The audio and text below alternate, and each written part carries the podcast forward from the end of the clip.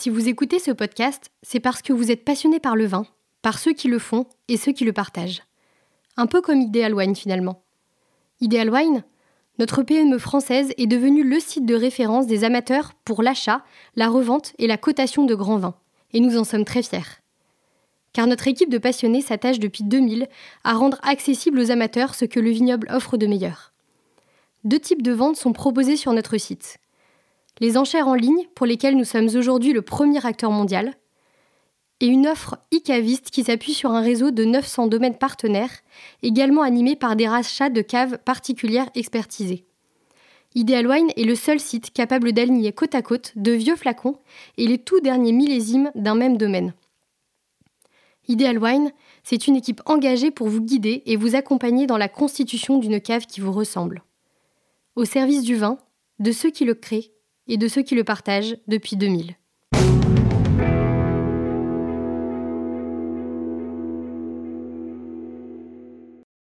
d'un vigneron à l'autre, c'est le même terroir, mais il va y avoir les mêmes descriptions de, style.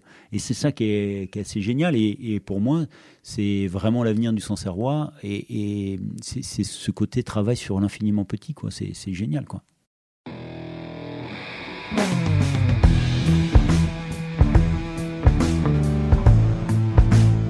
Vin, le jaja, le pinard, le pif.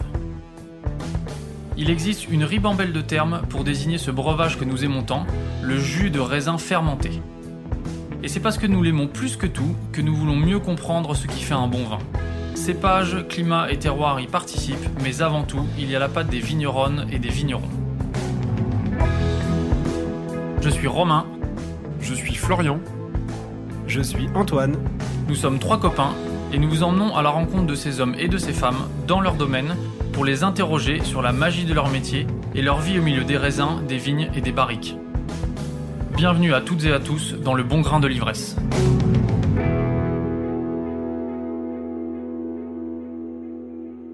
Allez hop, en route pour Sancerre, ses terres blanches, son silex, son pinot noir et son sauvignon blanc mondialement reconnu. Premier arrêt dans ce magnifique village, au domaine Vacheron, où Jean-Dominique nous accueille avec un large sourire. Après avoir déambulé avec lui au milieu des travaux du chai titanesque qu'ils sont en train de construire, nous nous dirigeons vers une petite salle, intime, aux murs couverts de bouteilles des plus beaux millésimes du domaine. C'est là que Jean-Dominique s'est ouvert à nous, avec ce sens du partage typique du Sancerrois. Bonjour Jean-Dominique Vacheron. Bonjour. Merci beaucoup de nous accueillir dans ce magnifique endroit. On est au cœur du domaine euh, Vacheron, ici à Sancerre. Est-ce que vous pouvez commencer par vous présenter, s'il vous plaît? Donc Jean-Dominique Vacheron, euh, vigneron à Sancerre. Euh, voilà, euh, depuis 93, euh, je travaille avec mon père, mon oncle et mon cousin sur le domaine. Voilà, et en plein milieu de Sancerre, tout en haut du Piton. Ouais, on a eu du mal à arriver en voiture ici. Il faut se faufiler dans les petites rues. Ah, on est au cœur du village. Vaut mieux savoir conduire, avoir une bonne marche arrière. Alors, c'est un domaine assez important par la renommée à Sancerre. C'est un domaine aussi assez important par la surface. Pourtant, ça fait trois générations que, que le domaine euh, se construit et vous êtes parti d'assez loin. Est-ce qu'on peut faire un petit historique euh, du domaine? Est-ce que vous pouvez nous expliquer comment est-ce qu'on construit euh, un domaine de, de, cette taille et de cette réputation, s'il te plaît? Oui, oui. bah, en fait, l'origine est difficile à, déterminer, mais bon, il y avait un arrière-grand-père qui était qui, faisait de la polyculture. Euh, c'était vraiment une ferme euh, en plein milieu de Sancerre. Mon arrière-grand-père, euh, qui, a, repris derrière son père, était quelqu'un qui avait fait des, bonnes études, qui était intellectuellement assez bien bâti, et qui a continué la polyculture avec des, des, chevaux, des chèvres. et mais sa passion, c'était le vin. Euh, il était euh, marié avec euh, René, sa femme, qui était qui faisait elle les crottins de Chavignol. Donc l'historique du domaine est parti avec un hectare de vigne et du crottin de Chavignol, qui je rappelle, je le rappelle, dans cette période-là, avant guerre, le crottin de Chavignol rapportait plus d'argent que que le vin à Sancerre. Donc on est issu de là. Et ce qui est assez intéressant, euh, c'est que mon grand-père euh, a toujours mis, euh, utilisé son argent pour acheter des terrains a fait beaucoup de remembrements, des terrains que personne voulait, lui les a achetés. par exemple, les Romains, c'était 150 parcelles qui ont été remembrées. Aujourd'hui, euh, voilà, c'est des terrains que personne ne voulait parce que trop de cailloux, grosses pentes, euh, voilà, pour les moutons, les chefs, tout ça, c'était pas terrible. Donc lui, il a tout, tout remembré, défriché euh, et planté euh, gentiment. Et je dirais que le, ce qui est assez intéressant, c'est qu'on s'est toujours construit à échelle humaine. On n'a jamais eu de grand développement, mais c'est euh, petite plantation par petite plantation qu'on arrive aujourd'hui à une cinquantaine d'hectares. euh, mais ça s'est fait sur trois générations et, et petit à petit, tout a été planté par, les, par des mains vacherons. Et c'est ça qui est intéressant dans notre histoire. C'était quoi son idée dans ce remembrement? Il avait déjà une vision euh, viticole en achetant ces terrains? Alors, il avait déjà une, passion euh, extrêmement forte, hein, euh, et puis voilà, très paysan dans son approche, mais dans le bon sens du terme, avec toujours une, idée de vouloir faire très très bien. Et voilà, lui, euh, pour juste citer une petite anecdote qui le caractérise, euh, son père lui a donné euh, de l'argent pour acheter une bague de mariage à sa femme. Il est revenu avec une vache. Donc pour dire que l'argent n'était pas dépensé n'importe comment chez nous. Donc aujourd'hui, il y a 50 hectares. Oui. Et c'est quand même un petit tour de force. Tout est sur euh, la commune de Sancerre. Voilà, ouais, il y a, y a t- 36 arts qui sont euh, sur la commune d'à côté, mais oui, tout c'est sur la commune de Sancerre. Euh, on est la particularité du domaine, c'est qu'on est sur la faille de Sancerre. Donc, on a 50% de terre calcaire, 50% de terre silex, on a un petit peu de marne de Crétacé, mais tout le domaine est sur la faille de Sancerre. Donc, ça, c'est assez génial parce qu'on a, on a ces deux terroirs assez différents qu'il faut pas gérer de la même manière et aborder pas du tout de la même manière d'ailleurs. Alors, est-ce qu'on peut les examiner un petit peu en détail? C'est- quoi les différences? Et euh, déjà en termes d'origine, Mhm. et après, qu'est-ce que ça implique en termes de viticulture? Alors, en termes d'origine, euh, vous avez un, un terroir qui est très très jeune. euh, c'est les sols silex, hein, c'est 45 millions d'années. En 5 mètres plus loin, vous avez des calcaires euh, 150 millions d'années. Et euh, donc, euh, bah, le calcaire vient d'une roche-mère. Euh, le, le silex, c'est- la mer et, qui, est revenu, venue plusieurs fois. il a fait chaud et ça s'est aggloméré. C'est ce qui a créé les silex. Et donc, du coup, deux terrains qu'il faut aborder totalement différemment, tant, au niveau viticulture qu'au niveau vinification. Et date de récolte, là, pareil, on, on a appris avec le temps qu'il fallait pas les gérer de la même manière et on ne cherchait pas tout à fait les mêmes maturités. En termes de viticulture, qu'est-ce qu'il faut C'est quoi les différences? Alors, le- les silex euh, se réchauffent un petit peu plus vite au printemps. Euh, on a. hum, On a des terrains qui peuvent être euh, parfois un peu battants. Euh, donc, on- ça fait longtemps qu'on a trouvé la solution de, de laisser de l'herbe dans les vignes. Ça débourre plus vite? Ouais, ça, Ça déborde un peu plus tôt, plus, un peu, un peu plus tôt, ouais. Et l'herbe pousse plus vite euh, au printemps, donc c'est beaucoup plus trava- beaucoup plus difficile à travailler euh, parce qu'on est vite débordé au printemps avec euh, les labours. Si on se loupe, euh, là, on a quelques bonnes semaines de galère derrière. Donc, il faut vraiment pas louper ces terrains-là. Et puis, voilà. Je dirais que c'est des terrains qu'il faut qu'il faut travailler au bon moment. Voilà, c'est surtout ça qui est, qui est important parce que sinon on va avoir des, des sols un peu euh, qui vont ça, qui ça va faire des mottes, ça va s'agglomérer un peu. Et comme il y a beaucoup de cailloux, euh, si on n'a pas une terre douce, euh, voilà, c'est- beaucoup plus dur à, à gérer quoi. Et sur la partie calcaire? Sur la partie calcaire, alors il y a différentes formes de calcaire, hein, Sancerre, hein, il y a trois grands types de, de- de calcaire, mais généralement c'est des terrains où il y a un, bon, il y a quand même du caillou, mais il y en a un petit peu moins, et euh, on a quand même, on a la chance sur Sancerre d'avoir des argiles assez fines, donc ça se travaille plutôt pas trop mal quoi. Tu es en train de parler de viticulture. Juste avant, dans l'introduction, tu as parlé d'approche paysanne. Hmm. Qu'est-ce que c'est pour toi l'approche paysanne? Bah, c'est plein de bon sens en fait, c'est de, de, de, de, réfléchir, euh, de bien réfléchir avant d'agir.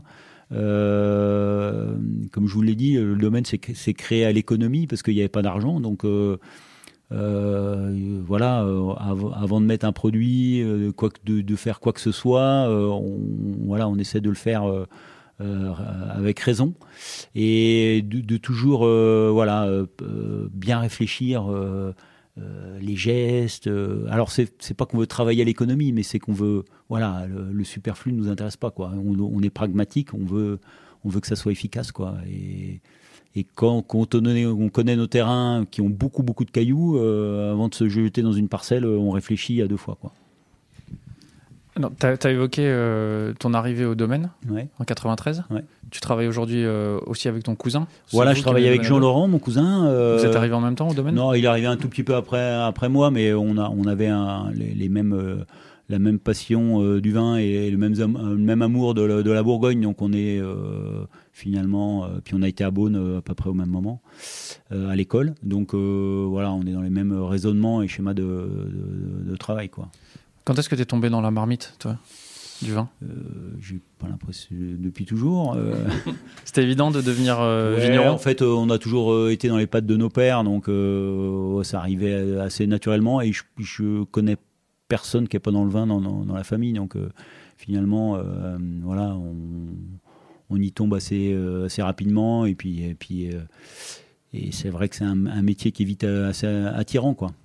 Les études en Bourgogne, c'était un choix délibéré ou c'était un peu le, le- le destin?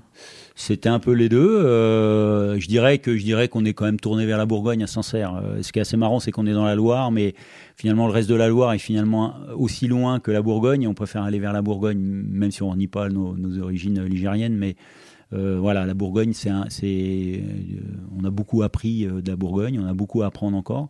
Parce que voilà, c'est, cette idée de petites parcelles travaillées par des gens qui, qui sont à la vigne et à la cave, qui réfléchissent tout, qui sont propriétaires.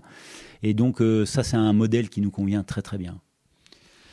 Alors, depuis que tu es arrivé au domaine, on en a parlé un petit peu hors micro, il y a eu des gros changements. Sans parler du changement qu'on a vu là en faisant la, la visite et en termes d'installation. Mais avant que tu arrives, il y avait euh, trois vins, Voilà. un blanc, un rouge, Ouais. un rosé. Ouais. Aujourd'hui, il y en a, Il y en a un petit peu plus. voilà, ouais, il y en a un petit peu plus. voilà.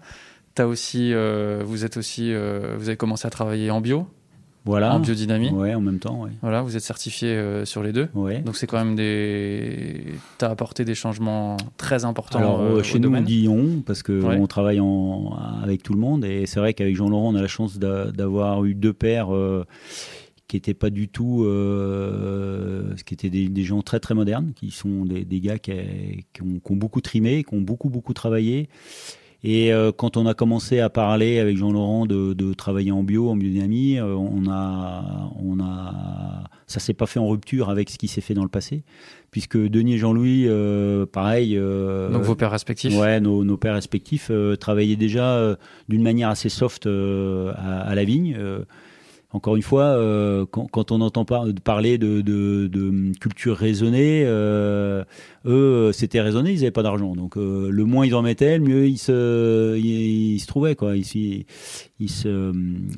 Donc, euh, la, la transition s'est fait euh, finalement, on a mis le curseur un tout petit peu plus loin, mais euh, elle s'est pas faite en rupture. T'évoques là euh, assez régulièrement des choix quand même économiques, mais est-ce que c'était une volonté euh, philosophique ou ça a été aussi guidé par ça et petit à petit naturellement ça t'a conduit, euh, Oui, ça bah, vous alors, a conduit au bio et à la biodynamie? Ouais, ouais. Alors, on est dans un grand, profond respect de, de, de notre travail, de nos terroirs. Donc, c'était une suite logique par rapport à ce qui a été pratiqué dans l'idée de, de- du respect des sols que nous ont inculqué Denis Jean-Louis depuis toujours. Donc, voilà, c'était une suite logique. Et puis, par, nos rencontres aussi, euh, on a rencontré, euh, quand on a commencé à s'intéresser à ça, euh, on a rencontré. la Louise Leroy, Noël Pinguet de Manuette, François Chiden qui était passé de- depuis un petit moment.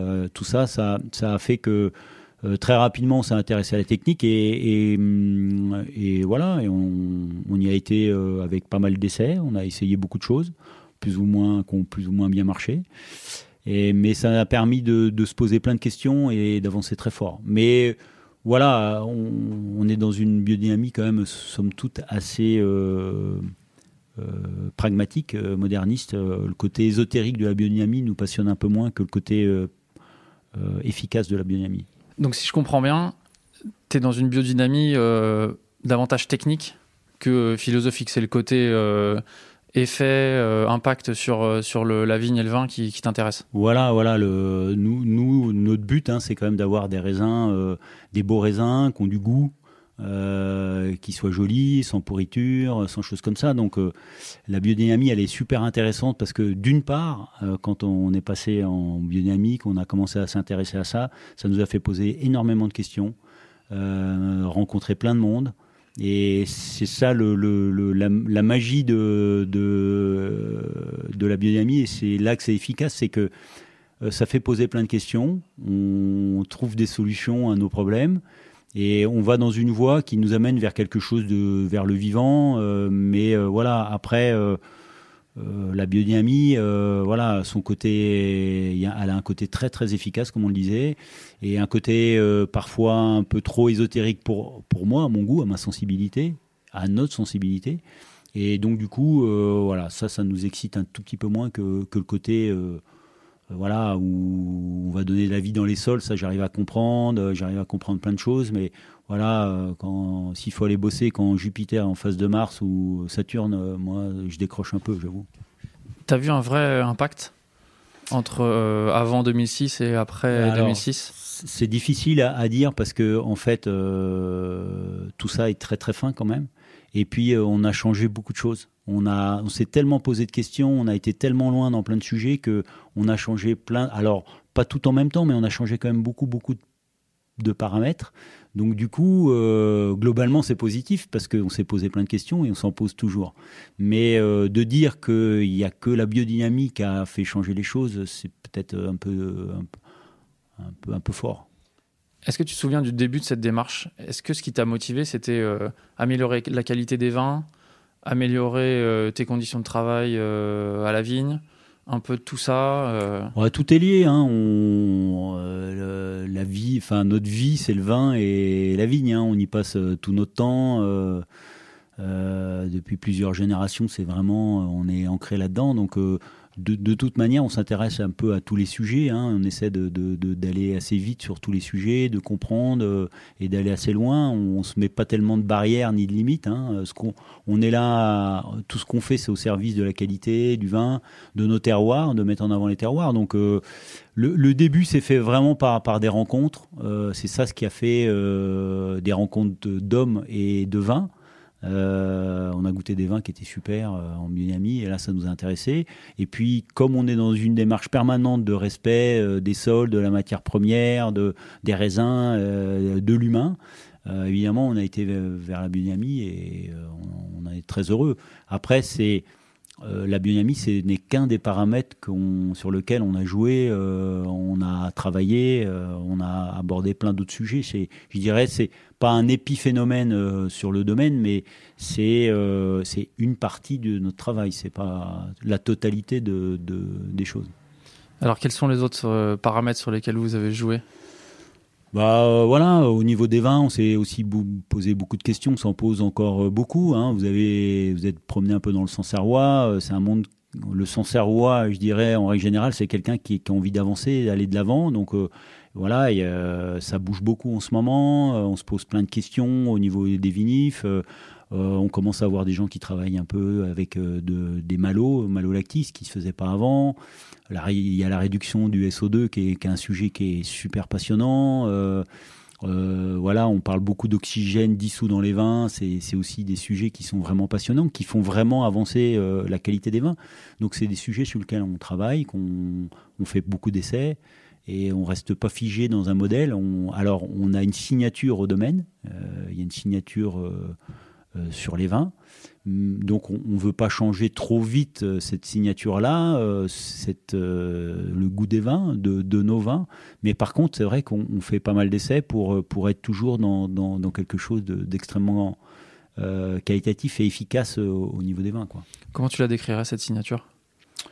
Je dirais qu'on est dans, tout le temps dans des vins qui sont assez euh, tendus, euh, mais dans une maturité, euh, une belle maturité, mais dans l'attention quand même. Justement, les malots, là, vous les faites ou pas? Pour l'instant, non, parce que. Alors, des fois, des fois on les fait, mais un peu malgré, nous. Euh, pour l'instant, non, parce que euh, il y, a encore quelques sujets qui. alors, les essais qu'on a fait nous, nous donnent pas forcément les résultats qu'on aimerait avoir. On a encore ce côté un peu lacté dans les vins qui traîne, qui est un peu gênant au niveau du goût. Ce que n'ont pas les bourguignons, parce que ils, ont, ils partent avec euh, de l'acide. Euh, malique euh, qui est beaucoup moins élevé, donc euh, ils ont moins le problème. Mais c'est vrai que voilà, c'est un sujet qui nous intéresse, comme l'oxygène dissous notamment, et puis les, doses de SO2, qui est un sujet primordial, je dirais, aujourd'hui. C'est en gros, c'est limiter les intrants et respecter le plus le vin dans, dans, dans, ce qu'il est. Tu aurais un moyen de limiter le taux d'acide malique au départ? Tu aurais des, des, clés pour, pour bah, ça bah, euh, S'il y a du réchauffement climatique, naturellement, ça va se faire. Donc euh, voilà, ça. euh, et plus, plus il fait frais, plus on a du malique, plus il fait chaud, moins on en a. Donc naturellement, si les conditions continuent comme ça, le, le changement climatique, s'il est toujours dans ce sens-là, et si on arrive toujours à vendanger un tout petit peu plus tôt, il y aura moins de malique et les malos seront, seront plus faciles à faire chez nous. Tu as déjà parlé à plusieurs reprises de la Bourgogne. Mhm. C'est une région qui, qui vous a beaucoup euh, influencé? Oui, énormément, ouais. euh, et notamment qui a fait que vous êtes passé de 3 à 12 cuvées. ouais. Vous faites un travail euh, parcellaire euh, assez précis. Mhm. Qu'est-ce qui t'intéresse là-dedans? Pourquoi vous êtes lancé là-dedans? Alors, euh, d'une part, je, je pense quand même que le travail parcellaire a permis de, mieux comprendre nos parcelles. Enfin, on connaissait déjà pas mal les parcelles avant, mais qualitativement. Mais on arrive dans, dans un monde de plus petit. Euh, si on parle de parcelles d'un hectare, euh, alors les Romains ça fait 10 hectares, mais on, on sélectionne les meilleurs dedans. Donc ça permet de mieux comprendre la parcelle, d'aller plus loin dans la compréhension et de progresser qualitativement, mais ça fait progresser l'ensemble des vins. C'est pas que cette parcelle-là. C'est, on va dans l'infiniment petit et donc du coup dans quelque chose de, de grande précision, quoi. Et c'est vraiment super excitant de partir là-dedans parce que voilà, c'est quelque chose qui a du sens euh, de, travailler sur un petit terroir, de, le comprendre de mieux en mieux année après année. Et d'ailleurs, quand on parle avec des Bourguignons, euh, on s'aperçoit très bien quand ils décrivent euh, leur terroir, leur vin. Euh, d'un vigneron à l'autre, c'est le même terroir, mais il va y avoir les mêmes descriptions de, style. Et c'est ça qui est, assez génial. Et, pour moi, c'est vraiment l'avenir du Sancerrois. Et, c'est ce côté travail sur l'infiniment petit, quoi. C'est génial, quoi. Comment ça a été perçu au départ quand vous êtes lancé dans le parcellaire? C'était pas trop l'identité de Sancerre? Et par vos amis vignerons ou vos collègues vignerons et par les gens qui ont le plaisir de déguster vos vins? Alors, euh, alors déjà, ça s'était fait avant nous. hein. Euh, Il y avait euh, quelques domaines alors, qui l'avaient fait, soit il y a longtemps, soit ils le faisaient encore sur certaines parcelles. Mais nous, je ne sais pas trop ce que les, gens- en ont pensé, hein, mais je dirais que force est de constater qu'après une petite vingtaine d'années, il y en a beaucoup qui se lancent dedans, donc ça va pas être si mal que ça. T'aurais envie d'aller encore un peu plus loin dans le parcellaire Là, par exemple, tu disais que les Romains c'était 10 hectares. Est-ce que tu aurais envie d'isoler un endroit euh, des Romains qui deviendrait une cuvée particulière ou là, t'estimes que le travail est déjà euh, quand même bien avancé? Oui, alors euh, pourquoi pas hein, un mésoclimat, euh, on appelle ça, euh, mais ça pourrait être super intéressant. Mais on a, je dirais que pour l'instant, on se concentre sur sur autre chose. Ça fait déjà, en fait, il faut quand même du temps pour pour implanter un lieu dit pour que il y ait une résonance auprès des clients. Donc, faut pas se précipiter à vouloir sortir trop de lieux dits en même temps. Voilà, il faut il faut y aller step by step. Et puis voilà, on a des, quand même déjà. Euh, cette, euh, cette lieu dit, euh, il faut déjà certainement parce que c'est après c'est beaucoup d'épicerie quoi, hein, c'est beaucoup plus de travail, c'est de l'engagement, euh, voilà il faut il faut quand même déjà maîtriser les choses, pas s'éparpiller trop non plus parce que voilà il faut déjà bien se concentrer, bien faire les choses, c'est- voilà c'est déjà pas mal. Les Bourguignons sont allés un peu plus loin puisqu'ils ont classé ces climats. Mm. Est-ce que c'est une idée qui court à Sancerre ou qui euh, est pas d'actualité ou même pas dans les- Il y a une l'esprit grosse actualité, c'est que hum, voilà, euh, il y a eu un gros travail de fait par, euh, par, par l'ensemble des vignerons sur la réflexion autour des lieux-dits, comment les encadrer, qu'est-ce qu'on peut faire.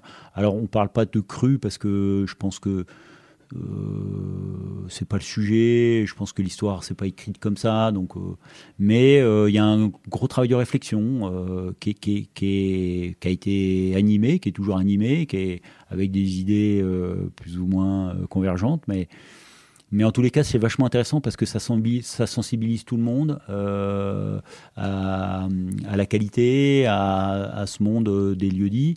Et je crois que euh, rien que le fait d'en parler, c'est extrêmement positif. C'est quoi les pistes de réflexion qu'il y a sur cet encadrement là, ou sur les possibilités d'encadrement? Alors, c'est déjà une meilleure connaissance de, de- des lieux dits qui sont qualitatifs, euh, euh, des, la connaissance des sols, euh, de l'exposition, où commence, où s'arrête un lieu dit. Ça paraît tout bête, mais combien, combien il y a d'hectares de romains, combien il y a de, de, vignerons qui ont, ces parcelles-là, combien de personnes ont isolé ces parcelles-là. Donc ça, c'est déjà euh, une histoire qu'il faut connaître, euh, des chiffres qu'il faut avoir. Et puis après, euh, caractériser ce que ça donne dans les vins, c'est aussi très intéressant de savoir si tout le monde retrouve les mêmes caractères. Ça, c'est super intéressant. Et après, bah, il y a les réflexions sur dire, voilà, les rendements. voilà, est-ce qu'on gère, est-ce qu'on parle de d'élevage plus long, tout ça. C'est autant de sujets qui sont vachement passionnants, qui, voilà, où il faut faire évoluer peut-être tout doucement, euh, peut-être pas trop rapidement, pour que tout le monde se mette au diapason. Voilà, c'est des, choses qui sont vraiment essentielles et, et passionnantes. Est-ce que ce travail que vous faites au domaine là, de d'identification des, des lieux dits et de cuvées euh, parcellaires, c'est un moyen aussi de multiplier les émotions? Alors oui, et sur, sur- alors euh, indéniablement, euh, on va avoir des vins qui sont qui sont différents euh, d'un lieu dit à l'autre. Euh, ce qui est assez intéressant, c'est que hum, euh, en ayant la même technique de travail euh, à la cave, au au départ, quand on a mis en place les lieux dits, quand on a eu les Romains, bon, bah, voilà, on avait les Romains, on s'est posé la question de se dire, mais est-ce que tous les ans on va avoir le même rendu? Est-ce que tous les ans on va avoir le même style sur la parcelle? Et quand on a développé les lieux dits, on, on a eu peur justement de ne pas retrouver euh, cette identité qui doit être très forte sur un lieu dit. Et en fait, on l'a retrouvée tous les ans avec des différences euh, par rapport au climat. Mais euh, ça, c'est super intéressant parce que finalement, on va avoir. euh, Nous, chez nous, ce qu'on s'est aperçu, c'est que c'est le lieu-dit qui, qui décide, c'est le lieu-dit qui parle. quoi. Et ça, c'est- absolument génial parce que évidemment, c'est des, des vins qui vont être sur des moments différents, qui vont évoluer différemment aussi. Et voilà, donc avec la cuisine, c'est c'est génial, on peut s'éclater. quoi. C'est quoi l'identité des Romains, par exemple? Alors, euh, les Romains, on est quand même sur des, vieilles, vignes, euh, des sélections massales. Et euh, l'identité des Romains, c'est quand même un vin qui a toujours pas mal d'épaules, de masse, de volume. Et on finit par le biais des silex. hein. C'est- toujours les silex donnent toujours pas mal de tranchants en fin de bouche, de minéralité, et donc on, on va retrouver beaucoup d'énergie. Alors je préfère parler d'énergie que d'acidité, parce que pour moi l'énergie c'est la combinaison de, la minéralité, de l'acidité, euh, voilà, et du terroir. Donc, ouais, j'aime bien parler d'énergie parce que je trouve que ça caractérise bien ce que doit avoir un vin en, fin de bouche à Sancerre. C'est c'est ce côté punchy, quoi. Qui, ça n'empêche pas d'avoir du gras et du volume euh, en milieu de bouche, quoi. Et ça évolue comment dans le temps? Ah ben ça, vous verrez tout à l'heure. Mais euh, ça évolue. euh, c'est des vins qui évoluent euh, vraiment très très bien. Je dirais que dans les dans les 10 ans, c'est là qu'on a le, le, bon, le bon équilibre dans le sens où on a encore la minéralité et la fraîcheur et on a pris du gras. Et voilà, ça c'est vraiment c'est vraiment génial. Comment ça se travaille en cave, un vin comme ça? Alors j'imagine que ça dépend forcément toujours du, du millésime, Mm. mais quand même, est-ce que tu retrouves une sorte de, de, trame, de colonne vertébrale euh, d'année- d'une année sur l'autre Alors, on retrouve une ligne directrice. euh, il faut toujours faire très très attention à la date de récolte. hein, euh, ça va vraiment énormément influencer le type de vin qu'on va faire. Et dans la vision de la, vini- de, de la vinification, enfin, c'est le vin, c'est un esthétisme. Alors, je crois vraiment qu'il faut la date de récolte, ça reste quelque chose de primordial par rapport à un, un schéma de travail, une, une philosophie qu'on a, une envie de faire un certain type de vin. Il faut vraiment pas se planter sur, euh, et notamment sur les silex, il faut pas se planter sur la date de récolte. Oui, parce que le Sauvignon, c'est un cépage euh, récolté trop tôt, qui a un côté variétal assez prononcé, et récolté trop tard, qui a l'acidité qui plonge euh, un petit peu rapidement. Quoi. Voilà, et surtout sur les silex, si l'acidité à la plongée, euh, les calcaires vont se tenir peut-être un petit peu mieux dans les hautes maturités que les silex dans les hautes maturités, il va être un petit peu plus ennuyeux. Donc il faut pas se planter sur. euh, Il faut le prendre un peu al dente, euh, le sauvignon sur silex, pour avoir quelque chose de, de vibrant. Et à l'inverse, là on a parlé des Romains, donc qui est une parcelle euh, relativement, qui donne des vins avec de l'épaule. Mhm. Sur quelle parcelle tu aurais les vins les plus fins ou les plus en dentelle? Alors en dentelle, euh, nous on a beaucoup de minéralité. Alors euh, c'est, je dirais que Pa- Paradis et Guinchèvre euh, sur des calcaires, là on a énormément, on a des textures de bouche qui sont très très intéressantes. C'est un peu ce côté dentelle qu'on on parle de dentelle, mais pour moi c'est plus ces textures. On a beaucoup travaillé sur euh, le toucher de bouche en fait, qui est qui est pas quelque chose qu'on parle beaucoup forcément en viticulture, mais le toucher de bouche on en parle plus en cuisine on a pas mal travaillé dessus parce que ça nous semble quelque chose de super super important. Et euh, voilà, euh, d'avoir du gras mais dans l'équilibre, d'avoir une bouche équilibrée jusqu'au bout.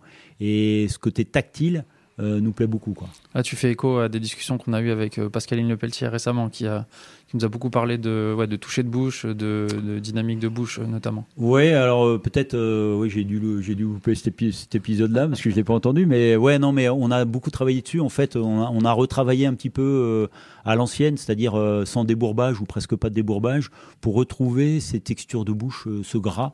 Euh, voilà, c'était un truc qu'on avait remarqué, qu'on aimait bien chez vignerons bourguignons, et on a, on a beaucoup gratté, et ça nous a vraiment euh, bien inspiré, quoi.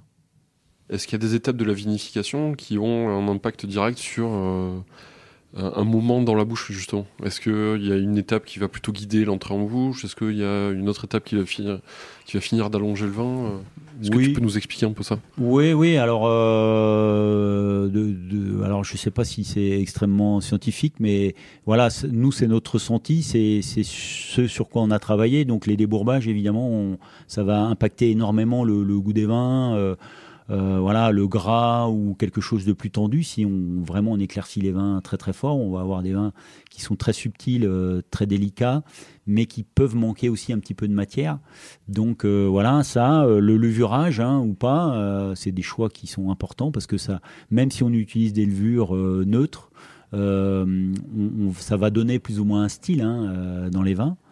Donc ça, c'est aussi impactant énormément. hein. Et puis bon, après, je dirais que les températures de fermentation, on peut jouer aussi un petit peu. Euh, si on, nous, on fait des grandes préfermentaires à froid. euh, pareil, ça, donne du gras, voilà, aromatiquement, c'est assez intéressant. C'est autant de choix qui, vont impacter le vin et surtout le Sauvignon, qui est un cépage qui est à la fois euh, d'un côté qui peut être assez facile, mais à la fois qui est assez compliqué quand on veut amener vers quelque chose de très grand. Parce qu'on a l'habitude du Sauvignon, euh, tout le monde connaît le Sauvignon, mais personne connaît le Sauvignon en fait. hein. Donc euh, voilà, c'est assez intéressant de ce cépage-là parce que peut-être qu'on est au balbutiement de, nos connaissances sur ce cépage qui, qui, est très sexy par son côté euh, frais, aromatique, mais qui parfois on passe à côté parce qu'on a l'impression que c'est que la fraîcheur. Et le Sauvignon, c'est pas que la fraîcheur, ça peut être profond, il peut y avoir du gras. Tu as utilisé le joli mot d'esthétisme, qui est un mot assez fort euh, quand même. Ouais. Quelle esthétique tu veux transmettre avec tes vins? Alors, euh, moi, j'aime beaucoup euh, quand euh, les vins restent assez purs, assez droits. et, bon, à titre personnel, j'aime beaucoup l'Arte Povera parce que on se rapproche de quelque chose de vrai, avec peu de gestes, avec peu de avec peu de choses, hein, finalement, réussir à faire quelque chose de beau et, en tous les cas de, percutant. Et je trouve que à, voilà, à Sancerre, euh, et dans nos vins, ce qu'on cherche à faire, c'est vraiment à transmettre ce, côté euh, terroir et, de, quelque chose d'assez pur. Euh, voilà, et, on le voit dans tout le travail qu'on fait, c'est de- de- d'essayer d'en faire de moins en moins.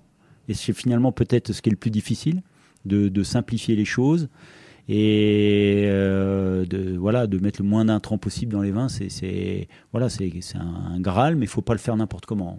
Et- Ce geste-là de la moindre intervention, est-ce que tu penses que c'est la meilleure manière de transmettre euh, le terroir? Oui, en tous les cas, euh, alors c'est pas la moindre intervention, c'est des interventions qui sont qui sont euh, qui sont extrêmement raisonnées. Euh, je pense que moins on touche le terroir, euh, mieux il se porte. hein. Euh, voilà, de laisser un peu d'herbe, euh, c'est vachement important parce que ça, structure les sols, ça apporte de la vie microbienne. de pas trop travailler en profondeur les sols aussi. Donc, on a vraiment allégé tous ces travaux qui étaient des travaux lourds, de travail de sol en profondeur, maintenant c'est devenu des choses très légères, c'est chirurgical. Voilà, là on, on arrive euh, vraiment dans, on fait nos composts nous-mêmes. Euh, voilà, tout ça c'est super important parce qu'on se rapproche réellement de, bah, voilà, de, de, de, l'origine des choses. Quoi. C'est, vraiment intéressant. Quoi. Et en cave, ça marche de la même manière, cette intervention euh, minimale? Voilà, oui, bah, on, a, on a élagué euh, beaucoup de choses. Hein. Euh, on, est vraiment maintenant dans quelque chose de.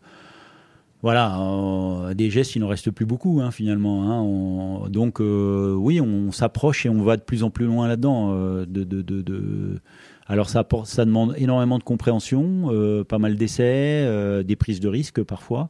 Mais on va, on va tout doucement vers ça. Encore une fois, l'idée, c'est de ne pas griller les étapes. Donc, euh, nous, on n'aime pas trop les marches arrière. Euh, donc, euh, il faut y aller petit à petit, mais sûrement, et bien comprendre ce qu'on fait. Quoi. Alors, je voudrais essayer de développer une idée que tu m'as mise dans la tête tout à l'heure quand on visitait la cave. Je, vais essayer de, m'exprimer clairement. Mmh. C'est que c'est une idée. cette idée-là d'intervention minimale, on en entend beaucoup parler. On a parfois l'impression, et notamment quand on goûte les vins, que finalement, c'est aussi un peu de, j'allais dire, de paresse ou de, travail pas très, pas très rigoureux, quoi. Ça m'a marqué tout à l'heure quand tu nous as montré les, les, cuves de, de, de, 500 hectos euh, pour les rouges, 50, 50 hectos, 50 hectos pour les, pour les rouges, ouais. Et où tu nous as dit finalement on a plus besoin de, on a quasiment plus besoin de, de toucher le raisin une fois qu'il est dedans, plus besoin de piger. Est-ce que le fait d'intervenir très peu, ça demande une plus grande préparation euh, en amont. Beaucoup de réflexion en amont et euh, d'avoir une idée assez précise d'où on veut aller euh, dans la qualité des vins.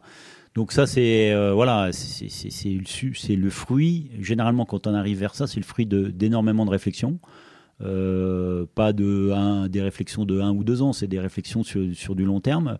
Et voilà, c'est encore une fois, c'est c'est beaucoup de travail, euh, de réflexion, d'analyse, euh, de, choix techniques et euh, de choix assez forts en, général, de prise de risque aussi. Donc oui, oui, pour moi c'est essentiel de se rapprocher de ça. Alors après, il faut pas aller trop loin non plus, parce que faut pas se griller les ailes avec des vins qui sont un peu partis dans tous les sens. Hein. Nous, on aime la précision, mais voilà, il faut faire attention à ça. On parle pas mal de Sauvignon Blanc, qui est un cépage euh, qui est un super support aussi pour d'autres styles de vin un peu plus euh, sucrés. J'ai l'impression qu'il y en a quelques-uns qui sont ici dans ce caveau-là. Euh, comment ça, ça t'est arrivé de faire. donc on voit VT, j'imagine que ça doit être vendange tardive. Comment ça t'est arrivé de, de faire ça sur des millésimes? J'en ai vu un qui n'était pas si vieux que ça, c'est 2007, je crois. Bah, en fait, l'idée avec Jean-Laurent, c'était de déjà d'essayer d'un peu mieux comprendre le Sauvignon comment il évolue, parce qu'on on a une idée de, comment on, a envie de le récolter, à quelle maturité, mais finalement de se poser la question, de se dire comment ça va évoluer euh, après. Euh, c'est vachement intéressant dans, la connaissance euh, du Sauvignon. Et puis, c'est aussi vachement intéressant de savoir qu'est-ce qu'on peut faire avec le Sauvignon dans l'extrême. quoi? Et il faut tutoyer l'extrême souvent pour réussir à, trouver son équilibre. Donc euh, c'était cette réflexion-là. En plus, ça a donné l'occasion de faire des bons, des bons gueuletons avec les copains, quoi, surtout. C'est un terroir de sucre aussi, le Sancerrois, possiblement? Alors, euh, on arrive à sortir des trucs très très intéressants, hein, des vins euh, avec beaucoup d'équilibre. Alors, il ne faut pas aller chercher trop de sucre non plus parce que ça lui va pas trop. Bon, déjà, ça pourra pas être du Sancerre hein, parce que on est au-delà de, des 4 grammes de sucre, c'est plus du Sancerre. Mais euh, en tous les cas, euh, oui, ça donne des vins euh, assez intéressants dans, dans, l'équilibre. Bon, voilà, notre passion, c'est pas le sucre, hein, mais c'est plus la connaissance du, du, Sauvignon, quoi, je dirais. À l'inverse de Florian, qui lui a une vraie passion pour le sucre. Ah, chacun ses petits défauts. Puisqu'on parle de d'essais ou de certaines extrémités pour comprendre un cépage, il y a des personnes là dans le coin qu'on fait des essais notamment de macération, ou même qui sont engagés très fortement euh, dans la macération du, Sauvignon. Est-ce que c'est une voie que tu as déjà explorée? Est-ce que c'est une voie qui, t'intéresse? Alors euh, jusqu'à maintenant, euh, j'ai pas été euh, sur le Sauvignon, d'après ce que j'ai goûté, j'ai pas trouvé de trucs qui m'ont beaucoup plu, mais c'est à titre personnel et c'est qu'une histoire de goût. Donc euh, non, c'est pas une voie dans laquelle on, a vraiment, euh, on s'est lancé. Euh, voilà, on a encore une fois, on a des sujets qui nous qui nous passionnent un petit peu plus que ça pour l'instant. Euh, euh, mais euh, pourquoi pas euh, toutes les voies peuvent être intéressantes, hein, mais c'est pas la nôtre. Alors on parle de Sauvignon, euh, il y a aussi le Pinot Noir, euh, sur lequel vous faites un travail euh, très précis, euh, parcellaire. Ouais. C'est quoi l'identité du Pinot Noir euh, du domaine? Alors euh, déjà le, le- le Pinot Noir euh, à Sancerre, déjà faut, faut, le dé- faut le définir un peu ou essayer de le définir. Euh, je pense que le Pinot Noir à Sancerre par rapport à la Bourgogne, euh, si on le compare à la Bourgogne, on pourrait le comparer à l'Alsace, mais bon, on regarde nous avant vers la Bourgogne. Euh, ça fait des, pinots qui sont souvent un peu plus frais, un peu plus poivrés. On a souvent euh, ce côté poivre euh, épice qui, est, vraiment équilibrant pour, pour les vins. On a aussi probablement un petit peu moins de gras, de matière naturelle que ce que peuvent avoir les bourguignons dans les beaux terroirs. Donc voilà, ça c'est déjà la trame de ce qu'on a sur le Pinot Noir à Sancerre. Et après le style, euh, le style vacheron. Je pense que avec Jean-Laurent, on est tout à fait d'accord sur sur ce, qu'on aime en Bourgogne et, aussi ce qu'on aime dans nos vins. Dans les pinots, en tous les cas, c'est ce côté euh, élégant, euh, raffiné. Euh, et encore une fois, on cherche pas à avoir des vins, des monstres, des bêtes. euh, on cherche pas à faire de la syrah avec du pinot noir. Nous, ce qu'on veut, c'est ce côté, euh, parfois presque le côté pas fluet, mais voilà, ce côté très très très fin nous va, très bien. Et je crois que le, pinot noir sert à ça. Tu parlais d'aller tester les limites euh, du Sauvignon blanc là tout à l'heure. Est-ce que le réchauffement climatique là euh, fait que certains Pinot Noirs, en tout cas dans, dans le Sancerrois, montent quand même pas, pas mal en alcool? Est-ce que t'as un petit peu peur à un moment d'atteindre la limite du, du Pinot Noir sur cet aspect-là Parce que quand c'est alcooleux, c'est un peu moins. Il perd ses- Ouais. cette élégance. Ouais. Oui, bah, il faudra faire attention avec le temps. Alors euh, là, on a eu comme 18, 19, 20 euh, euh, des millésimes qui étaient, qui, qui étaient quand même assez chauds, avec pas mal d'alcool, hein, parce qu'on a tutoyé euh, des 14, euh, voire un peu plus.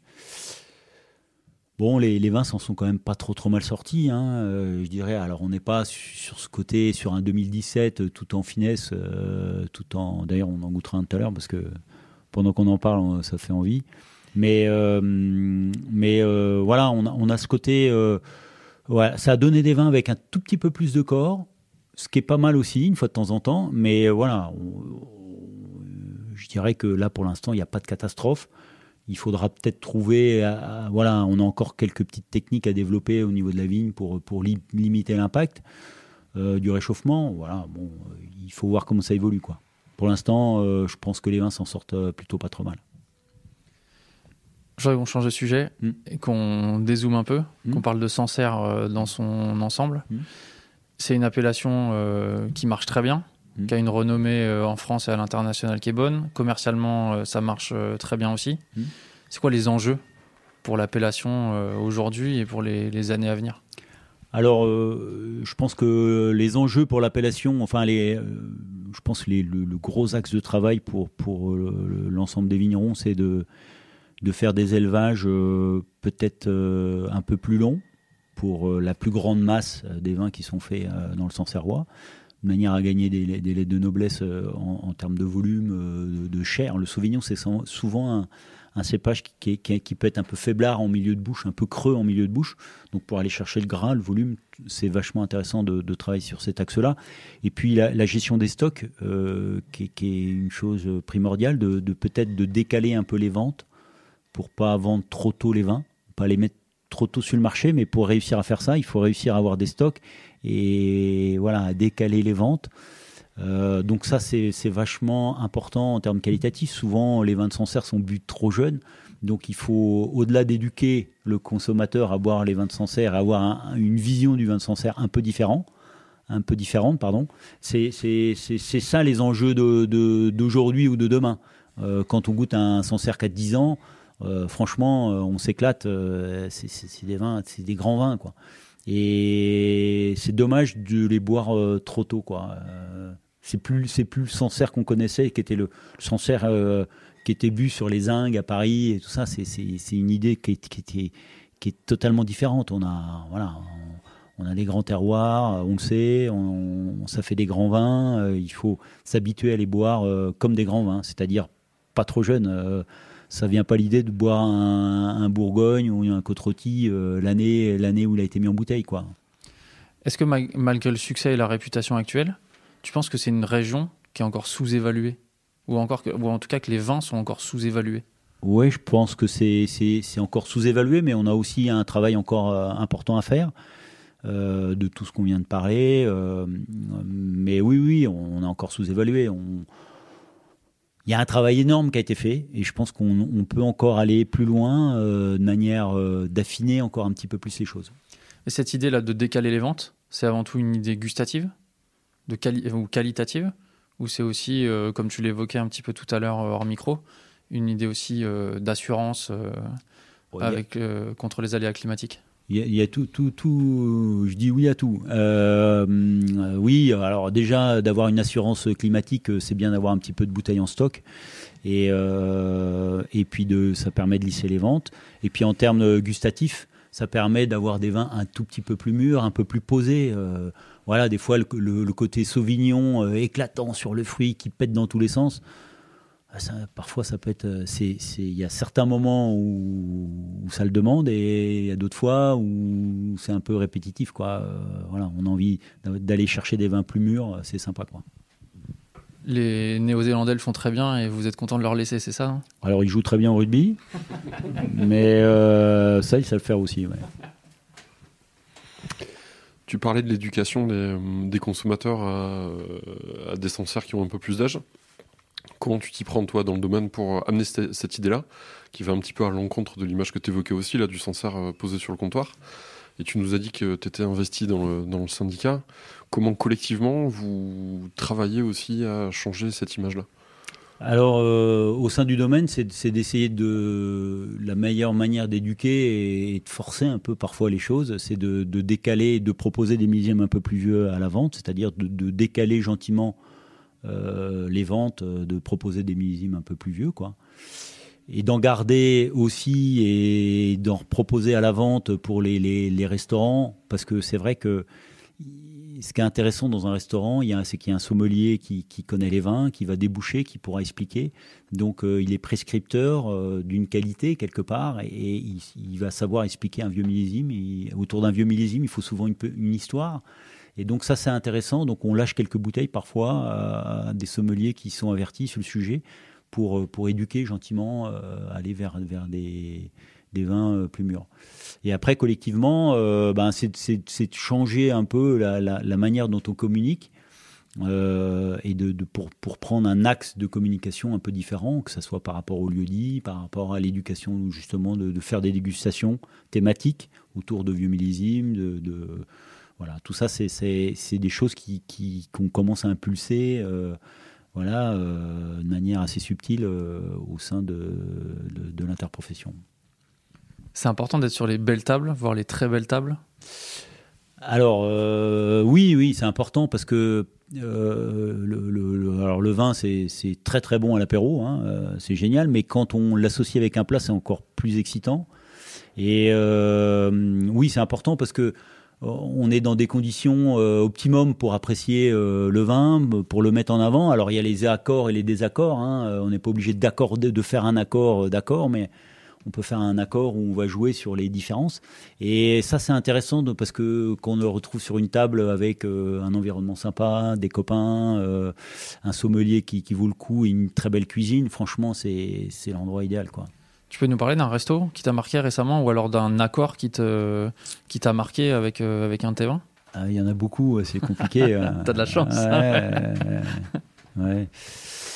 Euh, alors, y, a avec le Sancerre et comme on le fait aujourd'hui, il y, y, a beaucoup de choses qui fonctionnent très bien. Je trouve que la, cuisine un peu japonisante euh, avec des produits assez bruts, encore une fois, ça, ça me convient bien, sur, euh, souvent. Avec, euh, mais oui, je dirais que la cuisine qu'on retrouve aujourd'hui, c'est-à-dire assez dépouillée, avec souvent des notes acidulées, bah, comme on peut retrouver chez la Maison Trois Gros, par exemple, avec des légumes qui, sont assez croquants, euh, voilà, des choses assez, assez, des sauces un peu acidulées, des, petites épices. Ça, ça fonctionne très très bien avec nos vins euh, et ça met vraiment les, nos vins en avant, quoi. Ce que tu nous décris sur euh, Sancerre, sur la qualité des vins, sur le fait de les faire vieillir, est-ce qu'il y a matière à emmener aussi les autres appellations du Centre-Loire dans cette, dans cette voie-là?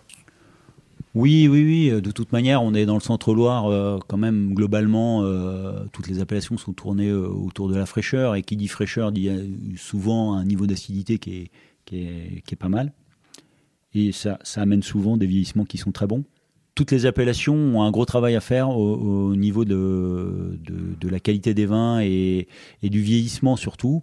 Mais pour avoir du vieillissement, il faut à la fois des vins mûrs euh, en ayant préservé de l'acidité. Et ça, c'est un travail de vigne.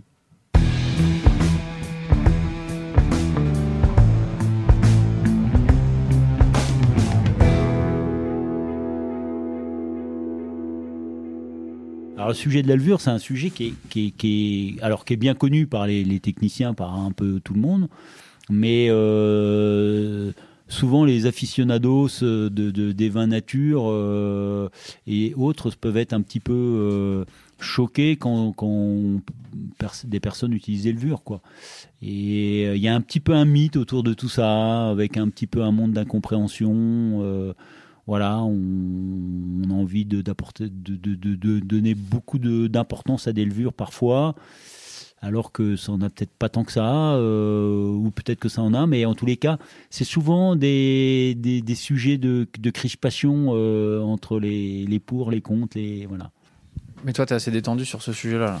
Non, je pense que je pense qu'il y a des fois où c'est plus raisonnable de lurer parce que les conditions sont pas bonnes, parce que euh, je sais pas, les raisins étaient pas au rendez-vous, euh, ou euh, euh, il y a trop trop d'alcool et que tu, tu sais que ça va planter, donc des fois vaut, vaut mieux prendre les devants et puis assurer une fermentation, une bonne fermentation, que de prendre des risques et puis de, de, bousiller un vin parce qu'il va mettre extrêmement longtemps à, à fermenter ou, ou qu'il va y avoir un accident avec de la volatile. voilà.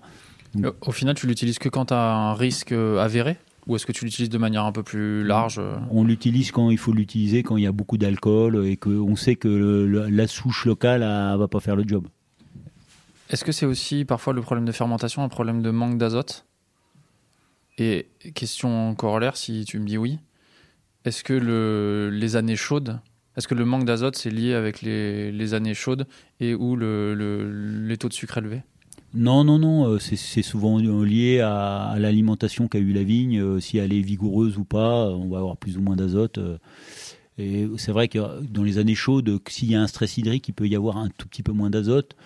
Mais euh, non, c'est plus euh, l'état d'équilibre de la vigne qui, va, jouer euh, là-dessus.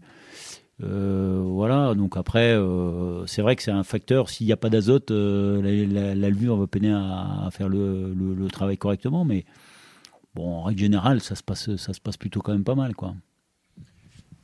On peut reprendre un tout petit peu le fil et comme ça on termine et après on est tranquille Ouais. Je rebois un coup. Allez. Je voudrais, qu'on parle de, de tes goûts un petit peu en matière de vin euh, pour, euh, pour finir. C'est quoi les vins qui t'émeuvent? Alors, incontestablement, euh, moi je vais vers la Bourgogne, mais il y a plein d'autres vins. hein. Je, parle souvent de Bourgogne, mais c'est vrai que j'aime beaucoup les vins de la vallée du Rhône, euh, de la Loire. Il y a plein. Tout, ce qui est bon m'intéresse, euh, je dirais. Quand c'est de, la haute volée, c'est vraiment quand même assez souvent génial. J'aime beaucoup la Bourgogne parce que, bon, d'une part, on a le pinot noir qui, qui, qui nous lie et, et j'aime beaucoup les pinots noirs euh, très élégants, très fins, avec finalement euh, très peu de matière. Ah, ça donne des, fraîcheurs incroyables en bouche. euh, ça, j'adore ça. Et finalement, c'est peut-être un petit peu plus rare qu'avant, mais c'est vraiment le style de vin qu'on que j'aime. Et puis, il y a un chardonnay, comme on le connaît, comme on les connaît quand c'est vraiment très très bien fait. euh, voilà, peut-être des fois un peu en limite de réduction. euh, avec du gras comme, on- comme ce qu'on peut trouver à Chassagne par exemple. euh, c'est, je, suis vraiment épaté par la qualité des vins euh, quand c'est comme ça. Quoi. Il y a des vignerons là qui te viennent en tête dont tu pourrais, que tu pourrais citer? Bah, Oui, alors il y en a plein. Ça, ça va être, euh, je peux pas tous les citer parce C'est que pas pour te faire des ennemis hein, quand Ouais, cette non, question. Non, du tout, du tout, parce qu'il y y a beaucoup, beaucoup de, de gens que, que j'adore. Moi, j'adore le dom- domaine Pierre-Yves Collin euh, parce que d'une part, euh, on était à l'école ensemble, on se connaît très très bien, et puis le domaine Ramonet aussi me m'épate beaucoup parce que c'est un domaine euh, qui a, toujours une grosse résonance dans le sens où ils, sont toujours dans des vinifications vraiment qui n'ont presque pas bougé depuis, depuis le, grand-père. Ça, c'est vraiment, c'est vraiment épatant parce que les vins sont, sont toujours pertinents. C'est très très bon. Et euh, voilà, c'est deux styles de vin très différents. euh, un plutôt basé sur la réduction euh, de luxe et avec des très très belles matières très fines. Et puis le domaine Ramonet avec du volume et des vins avec beaucoup de profondeur. Donc euh, moi j'adore. Si on regarde de l'autre côté, là où penche Sancerre, enfin l'autre région à laquelle vous êtes lié, c'est la Loire quand même. Mhm.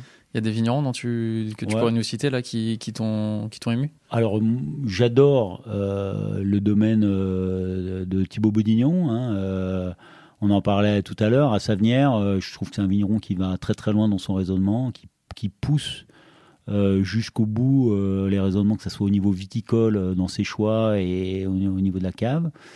Et voilà, ça c'est un domaine qui est, qui est- qui est assez marquant à l'heure actuelle pour moi. Avant que tu nous fasses le plaisir de déguster quelques-uns de tes vins, euh, est-ce que tu es heureux dans ce que tu fais? Oui, je trouve que au domaine Vacheron, euh, avec Jean Laurent, avec euh, mon père euh, Jean-Louis et mon oncle Denis, euh, je trouve que on a on a un domaine, euh, on a réussi à mettre les choses en place euh, comme on le souhaitait, avec une qualité euh, euh, qui nous intéresse. On est toujours en progression, c'est ce qui est primordial. Et avec Jean Laurent, on est toujours à la recherche d'une- évolution, d'une qualité maximum. C'est pour ça qu'on va à la rencontre de pas mal de vignerons dans pas mal d'autres régions, parce qu'on est à l'écoute de ce qui se passe et on veut aller plus loin. Donc oui, oui, on a une, forme d'équilibre à l'heure actuelle qui est assez intéressante humainement et, et dans les vins. Merci beaucoup, Jean-Dominique. Merci à vous.